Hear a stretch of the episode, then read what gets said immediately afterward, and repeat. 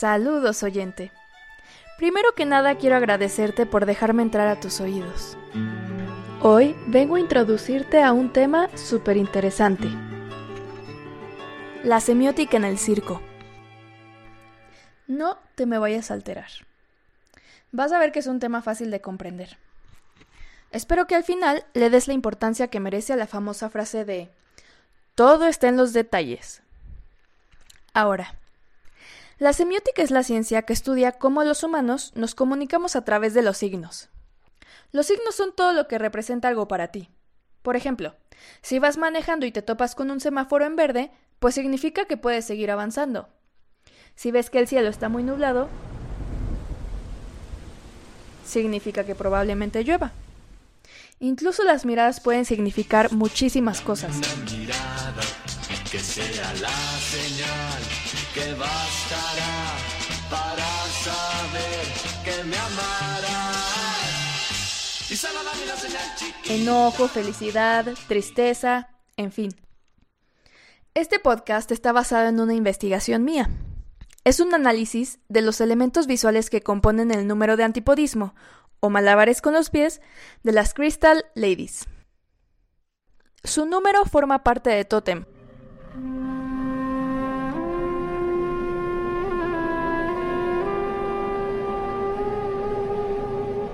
Un show del famosísimo Cirque du Soleil. De manera muy resumida, lo que hice fue observar y analizar el número. Vi si todo lo que nuestros ojos pueden captar de él apoya el mensaje que el director Robert LePage quería transmitir. Llegué a la conclusión de que en efecto, los elementos visuales son una herramienta muy útil para imprimir nuestros mensajes en la escena. Y sería mucho más fácil usar estas herramientas a nuestro favor si supiéramos exactamente cuáles son. Así que, ¿quieres saber qué herramientas visuales podrían ayudarte a conectar fácilmente con tu público? ¿Te interesaría saber cómo las usa el Cirque du Soleil? Bueno, el Cirque du Soleil describe Totem como un show que muestra la evolución de la especie humana. Explora sus sueños y su potencial infinito. Su número de malabares trata sobre un científico que crea una máquina rejuvenecedora. En el número de barra rusa los acróbatas saltan con tanta facilidad que inmediatamente te llega a la cabeza el deseo de volar. Así que, sobre cuál fantasía se construye el número de las Crystal Ladies. Para saberlo, me centré en analizar cinco elementos. Empecemos con el maquillaje. El maquillaje se ha usado en el circo desde hace ya muchas décadas. Desde el payaso que se maquilla toda la cara y se pinta cejas preocupadas, hasta los serialistas que se dibujan los cuadritos antes de salir a escena. En su acto, las Crystal Ladies usan un maquillaje escénico. Ya sabes, lo de ley. Base, labial, rubor, todo muy natural. Lo único que queda fuera de esta línea natural son sus grandes pestañas azules. Su vestuario es un body de color morado con transparencias en las piernas, los brazos y el escote. Según la psicología del color, el morado es un color que evoca la feminidad. Es extravagante y sensual. También suele relacionarse con la creatividad y la magia.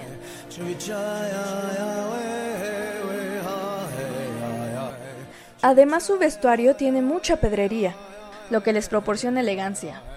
¿Por qué digo esto? En 1919, un ingeniero belga llamado Marcel Tolkowski le regaló al mundo la talla brillante. Lo que hizo este señor fue fijar los ángulos exactos en los que hay que cortar cada cara del diamante para que brille lo mayor posible. Con el tiempo fue aplicada para otras piedras, pero en su origen, la talla brillante fue pensada específicamente para el diamante. Por eso todo lo que brilla está relacionado con esta piedra. Aparte, existen muchos mitos bastante peculiares acerca del diamante. Los romanos creían que se trataba de las lágrimas de los dioses, los griegos que se trataba de fragmentos de estrellas. Platón incluso los consideraba seres vivos que contenían espíritus celestes. Bueno, como puedes ver, siempre se les relacionó con la astronomía, la magia y lo desconocido. En el vestuario también es imposible ignorar que las artistas tienen un casco con cresta parecido al del típico soldado romano. Aparentemente no existe una clara relación entre el espacio y los soldados romanos, ¿verdad? Pues te diré. En su libro sobre los géneros del circo soviético, Gurievich clasifica los antipodismos dentro del grupo de los malabares. Entre la gente de circo, los malabares son conocidos por su alta demanda de precisión. Hay muchísimos factores que pueden provocar una caída. Nervios, sudor, que no hay suficiente altura, etc. Además, cada caída sin duda provoca el desplome total del ritmo en el número. Sabemos muy bien que la precisión solo se consigue con disciplina, tiempo y sobre todo mucha paciencia. Ahora imagina que si es así de difícil con las manos, ¿cómo crees tú que sea con los pies? El desarrollo motriz entre las manos y los pies es incomparable. Con las manos escribimos, agarramos cosas, tecleamos a toda velocidad, comemos, etcétera, etcétera. Con los pies solo caminas y tal vez corres. Ahora, ¿Qué caracteriza a los soldados? Su disciplina, constancia, orden y unión. Pues esta cresta proyecta uno de los significados metafóricos más valiosos del acto. La disciplina requerida para obtener cada truco y la unión entre las artistas para además lograr sincronizarlos con tanta precisión denotan dos de las mayores aspiraciones del ser humano. La constancia y la dedicación son necesarias para cumplir cualquiera de nuestros objetivos. Pero bueno, Siguiente elemento. La iluminación posee el papel más importante, junto con la música, para crear una atmósfera que atrape al público. En el número, las artistas emergen por debajo del suelo. Y la primera imagen que tenemos de ellas es a contraluz de una iluminación color azul.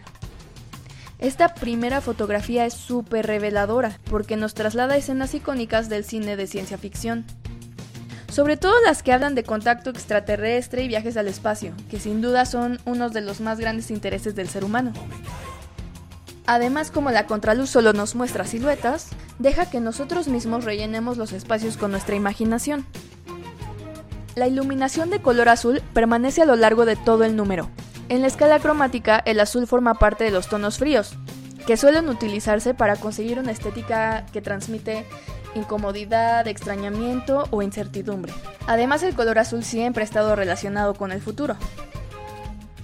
Ahora te voy a hablar sobre el aparato y los juguetes. En el acto, cada artista hace uso únicamente de una trinca, que es su aparato, y cuatro alfombras, que son sus juguetes. Las trincas tienen un diseño bastante minimalista, nada de pedrería ni telas brillosas. Están compuestas mayormente de líneas curvas que son más elegantes y flexibles que las rectas. En cambio, los tapetes sí poseen un diseño particular. Son de color morado y anaranjado y tienen pequeñas piedras brillantes que forman una espiral. Así que cada tapete viene siendo algo así como una pequeña galaxia espiral. Ahora, nos queda claro que el acto se desarrolla en una atmósfera futurista, las Crystal Ladies dan vida a mujeres elegantes y bellas. En conjunto todos los elementos visuales que te acabo de mencionar logran representar una de las mayores fantasías del hombre, recorrer y conocer el universo. Si al acto le quitáramos el vestuario, las luces, el maquillaje, el aparato y los tapetes, no habría forma de obtener esta conclusión sobre su narrativa. La música y la interpretación de las artistas mm, no podrían contarnos todo esto, ¿no crees? Así que ahora ya sabes que la semiótica es una ciencia muy intuitiva, porque todos estamos familiarizados con los signos. Obviamente hay signos mucho más universales que otros, pero ahora te toca a ti pensar y seleccionar cuáles son los que refuerzan con mayor precisión la narrativa de tu número. Yo soy Mariana Silva y espero que de ahora en adelante pongas más atención a los pequeños detalles.